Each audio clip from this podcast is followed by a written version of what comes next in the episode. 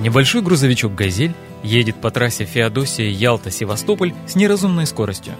Горный серпантин местами обледенел, ограждение установлено лишь кое-где, да то не выглядит надежным. Но человек за рулем скорость не сбавляет. Только на каждом повороте на удачу скрещивает пальцы обеих рук, не отрывая их от руля.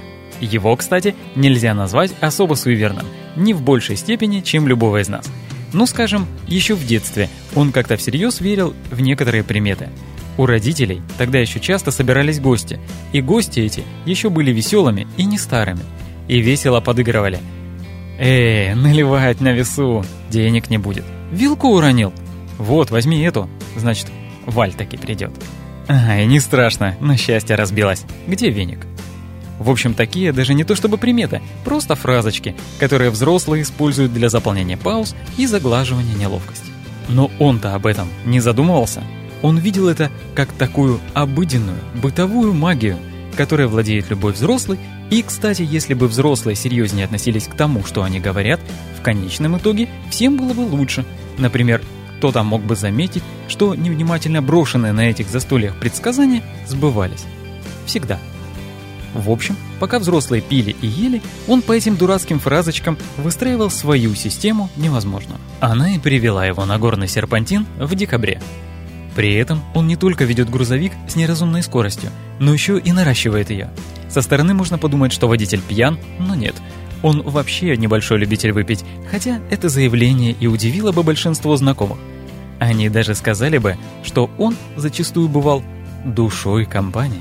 А дело в том, что как это он себе мог объяснить, магию глупых примет он увез из дома постаревших родителей. Она и стала его наркотиком и дурной привычкой. Пока его близкие люди, друзья и женщины пили и ели, он едва сдерживал нетерпение, ждал возможности вставить очередное «ножик упал». Кого ждем? Со своим мужем только через мужика чокайся, а то счастья в семье не будет. О, на углу сидишь, жених со своим углом будет. Оптимистичный вариант предпочитал пессимистичному, 7 лет замуж не выйдешь. Все сбывалось, по возможности, немедленно. Прекрасные люди приходили, стоило упасть хотя бы десертной ложечки, милые девушки выгодно выскакивали замуж, просыпавшие соль ссорились, а наливавшие на весу теряли кошельки. Со временем он развил свою систему, придумывал альтернативные хорошие версии печальных примет, создавал особые личные приметы будущего счастья для самых близких друзей было важно. У всех все сбывалось. Зачем же тогда грузовик, горная трасса, декабрь? Затем, что со временем главной его приметой стала самая банальная. Вот те падающие со стола приборы, которые предвещают приход новых гостей, что-то случилось с этим странным механизмом или что-то случилось с ним самим, что застолья стали реже и радости от них меньше, восхищение безотказной работой, собственной магией потускнело. Короче говоря, он стал неискренним. Это случилось уже после 40, хотя возраст, возможно, и ни при чем.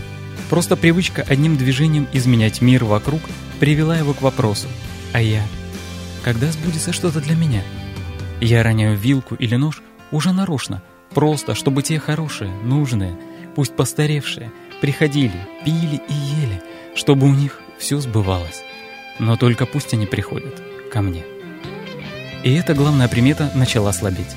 Разбитые тарелки по-прежнему приносили счастье кому ни попадя, женщины ходили с влюбленными глазами и пересаливали еду, пустые бутылки на столе приносили несчастье, но тот, по ком ранили нож, приходил уже не в течение получаса, а, например, на следующий день.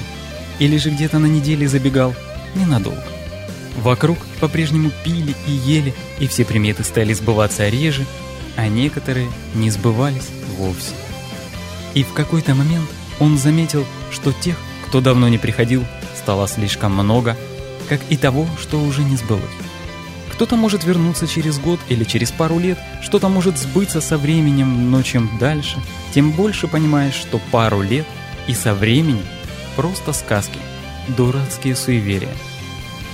Счет отсутствующих и не сбывшегося идет уже не на месяцы и годы, счет идет на никогда. После 40 он чувствовал себя как человек, который все это время шел по пустыне. Он останавливается на крутом повороте над селом Рыбачье. Сдает задом поперек дороги на обочину, так что край кузова повисает над ограждением трассы. Из сумки достает недопитую бутылку коньяка и окоченелый хот-дог. И при этом, наверное, молится про себя, чтобы это застолье на обочине засчиталось за настоящее. Только один раз отхлебнув коньяк и надкусив булку, откидывает задний борт. Ливень, водопад вилок, ножей и ложек мельхиоровых, серебряных, стальных и пластиковых хлынул из кузова с края обрыва по выступам скал на пляж. Сам он при этом, возможно, думал. «Вы все сюда придете. Не можете не прийти. Я покажу вам землю обетованную».